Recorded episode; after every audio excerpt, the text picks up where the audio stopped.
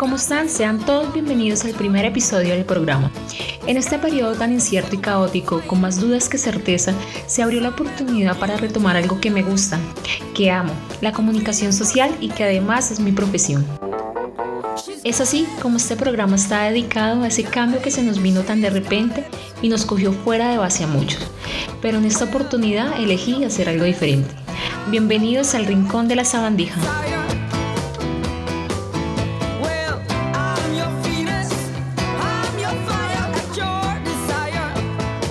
Hace un par de meses, un día miércoles, cerca de las 4 de la tarde, mi pareja me llama y me dice, me siento mal, estoy cerca de tu trabajo, necesito que me hagas un favor.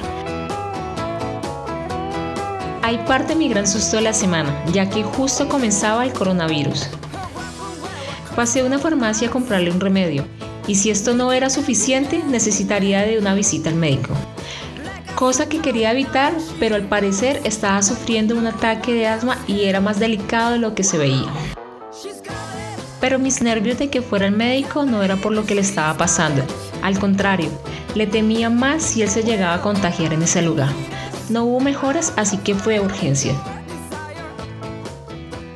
Luego de una espera de 7 horas fue atendido.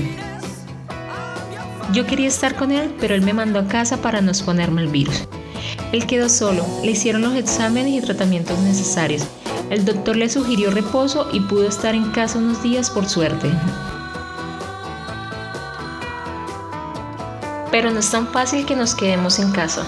Muchos han perdido sus empleos, lo que les ha significado una escalada de problemas que no están cerca de terminar.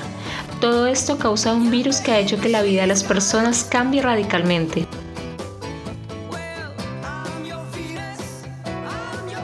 Pero nada que hacer. Sabemos que con este virus hay más cosas en contra que a favor. A diario escuchamos miles de noticias sobre el tema. ¿Qué hacer? ¿Qué no hacer? Gente dándote consejos. Pero a quién no se le ha pasado por la cabeza que este año es una completa mierda. Los cumpleaños se debieron congelar al igual que las deudas, al menos por este año. Y si mencionamos más cosas en contra nos quedaríamos cortos. Pero curiosamente me pasó algo diferente con todo este encierro. Después de un tiempo me comenzó a gustar. Alguna vez pensé en descansar dos o tres meses.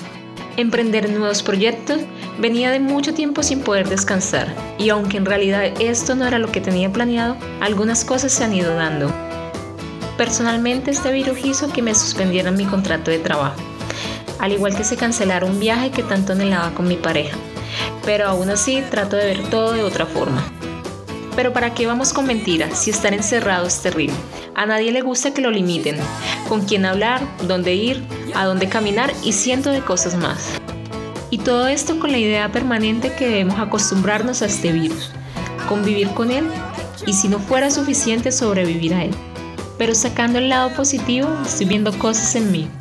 Volvieron las ganas de estudiar, proponerme nuevos retos, trabajar con la paciencia, algo que me cuesta mucho y sin mencionar que soy una mujer muy ansiosa.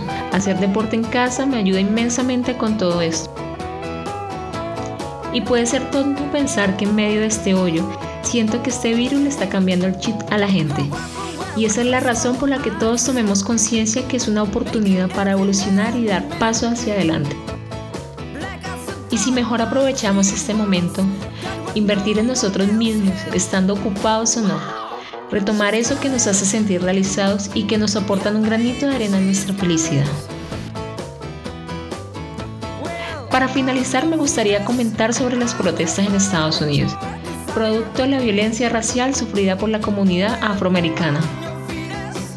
Al ver los noticieros, redes sociales y videos de las protestas, no podemos ocultar cierto grado hacia la situación, ya que estas marchas masivas representan un proceso de reivindicación y justicia no hay que olvidar que esta es la movilización que más gente ha reunido desde la guerra de Vietnam, pero también trae una sensación de angustia que todo termine y no cambie nada. Que todo este fervor se diluya y vuelva a ser como antes. Es cierto que la idiosincrasia e historia de cada país hace que a veces sea difícil interpretar cada realidad, pero hay algo que es igual para cada uno de nosotros.